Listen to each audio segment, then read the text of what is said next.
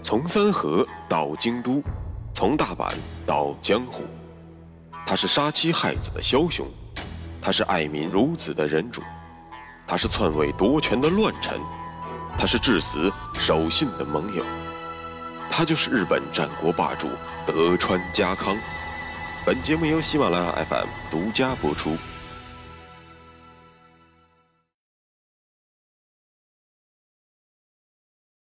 有缘相逢，有幸守候，欢迎收听，我是大师，继续为您带来日本战国霸主德川家康。信长与长政是如何反目的，咱们没有交代。其实这都是与信长挑起的对朝仓氏的战端有关。话说，织田信长搞定了晋冀地区，乘风破浪的他便把目光投向了越前的朝仓氏。至于理由嘛？无非就是借将军之口召你招仓义景入京，你爱答不理；给你写信，你又从来不回。其实啊，我们看看地图就知道了。招仓时的势力范围在越前，是由晋冀地区向东北进发的必经之路。既然要统一日本，那么就必须东南西北全面开花。在西边和南边捷报频传之时。信长想要用兵东北也是很正常的一件事情。可之前咱们曾经说过，信长曾经答应过妹夫前景长政不会去攻打越前的招仓氏。但时过境迁，此时无比自信的信长已经将长政当做自己的家臣看待了，自然也就把当年的承诺忘到了九霄云外。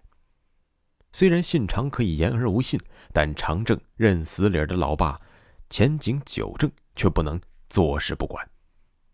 而对待父亲向来是毫无办法的前景长政，也就只能冒着与妻子离散的风险，向大舅哥信长举起反旗了。而在紧接着的金崎会战中，若不是有羽柴秀吉冒死殿后，估计信长就要被彻底凉凉了。既然如此，昔日的盟友已经成为了今日的死敌。对于这一点，信长和长政都有很清晰的认识。紧张准备两个月后，织田信长便再度兴兵讨伐。而这次讨伐的对象，除了上回没有干掉的朝仓义景，当然还要加上自己的妹夫前景长政。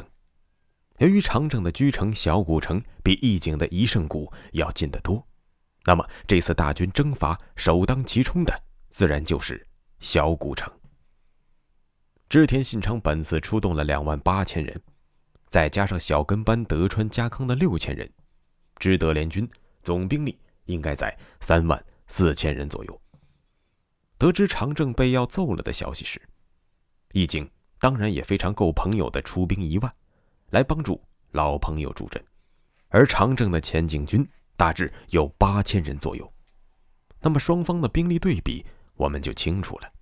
知德联军三万四千人对阵浅昭联军的一万八千人，知德军团的兵力是对面的将近一倍。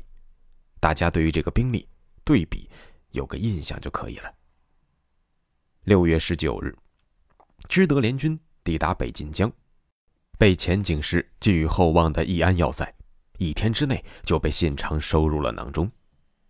其实仔细想想也知道，这么快被拿下，肯定不是奋战到底的结果，而是未放一枪便闻风而降。负责镇守此地的叫做桶口之防，而桶口的好朋友正是此时于秀吉帐中效力的竹中板兵卫重治。早在信长第二次出兵之前。桶口就在和好友竹中的劝说下，决心投靠信长，所以才会信长大军未至，胜负已分。所以说，战争是外交的一种形式，而外交则是战争的一个延伸。不战而屈人之兵，对于草创初业的信长来说，肯定是上上之选。位于小古城东南的六公里外，有。横山城，这里是前景氏防守信长的重要堡垒。信长拿下来义安之后，于二十四日便顺势用大军将衡山城包围。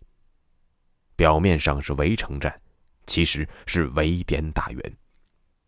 小古城位置极好，如果常正一直守在小古城坚守不出，又有招仓氏的里应外合，别说是十天半个月，就算是一年半载，也未必拿得下来。所以信长的目的很明确，就是要以衡山城为诱饵，逼信长出城野战。到那个时候，便可毕其功于一役了。年轻气盛的前景长政果然出动了。在信长包围衡山城四天之后，长政亲率八千前进军，协同一万招仓军，在淄川北岸列阵了。信长也就协同家康顺势在淄川南岸列阵。军事会议上，因为家康毕竟不是自己的家臣，信长自然也就不好意思像金川议员那样让家康当炮灰。便准备让木下秀吉的前锋对阵前进军，自己呢则作为秀吉等人的后备队。柴田胜家为先锋对阵招仓军，家康作为盛家的后备队。这样安排于情于理都是最为妥当的。可是，同样年轻气盛的家康此时只有二十八岁，他不愿意像缩头乌龟那样。躲在后面，家康思忖着，上次金旗合战，自己就跟在别人后面看热闹。这次如果还当群众演员，那估计以后连盒饭都领不到了。于是他向信长谏言：“在下至今没有给信长公立下寸功，恳请殿下将招仓军交给在下，定当不辱先人及殿下威名。”织田信长一看家康愿意为自己拼命，自然也无话可说，于是将柴田军团调回来对阵前进军，将一万招仓军全权交给了家康去对付。事实证明，信长此举是正确的。如果信长不把家康压到前面，让三河人爆发出置之死地而后生的战斗力，恐怕他连自己都不一定能活着回去。战斗开始前，咱们来不厌其烦的再次盘点一下双方的军力。虽说是联军，但其实是各打各的。在篮球比赛的技巧术语里，可以称之为“一盯一”的全场紧逼。虽然战场离得不远，但除非一方先把自己的对手击溃，否则各自为战，彼此难以互相接应。此战相当于有两个分战场，一个战场在于野村。两万八千织田军队对阵八千前景军队，织田军队是前景军的三倍。另外一个战场是野村西边的三田村，六千德川军队对阵一万招仓军，德川军仅为招仓军的一半略多。早上六点，晨曦微露，前景和招仓军首先发难。虽然子川确实是一条河。但此时水量很低，是可以站人的，所以战斗开始之后，双方便在河中混打在了一团。河中、岸上，惨叫、惊呼此起彼伏。家康手下猛将悉数登场，各自奋战。咱们在之前的节目中也曾经提到过，家康手下的四大天王：九井忠次、本多忠胜、神原康正、景一之政。由于此时的景一执政只有十岁，所以参加紫川合战时，家康手下其实是三大天王。那么，除了他们三人之外，能打的还有石川数正和本多广孝等人。作为家康的姑父兼首席家老，再加上作战勇猛，酒井忠次毫无悬念地担任了德川军的前锋。此时还是精神小伙的本多忠胜也在酒井阵中。刚刚交锋，赵仓军便尝到了三河人强大的战斗力。但随着时间的流逝，赵仓军队人数的优势逐渐体现了出来。首先是作为第一阵的酒井和本多只剩下了招架之功，并无还手之力。之后是作为第二阵的石川数正难以稳住阵脚，情急之下，家康当机立断，做出了两个决定：首先是吹响本阵的法罗号，身先士卒的冲上了战场；其次是命令神原康正带领一千人的别动队，迅速迂回到了招仓军的右后方，发动突袭。这一套组合拳打得很精彩。本来不知的酒井和石川等部队看到主帅都已经杀了出来，深知如果家康阵亡，那么德川家也就完蛋了。情急之下，众将也顾不得气喘吁吁和身上的伤痛了，调转马头，重新杀向了招仓军。家康此举其实是在赌博，亲自上阵不必刀剑的他，此时只能把武运交给上天了。因为他深知，只有自己亲自拼杀，才能有效的制止住己方的溃散。家康在等待，他用自己的血气之勇为神元康正换取宝贵的迂回时间。终于，就在家康即将不知之时，激战正酣的招仓军突然发现自己的右后方怎么会出现德川军队，一时之间阵脚大乱。家康再度吹起法罗号，一鼓作气，乘势迎击。面对这帮亡命之徒，赵仓军彻底丧失了斗志，心想着自己就是过来帮忙的，至于吗？于是扔下了前景军，独自向北溃散。家康在战斗过程中其实一直纳闷：三倍于前景军的织田军团为什么对自己见死不救呢？正想小声抱怨几句，却惊奇的发现大哥信长已经被打懵了。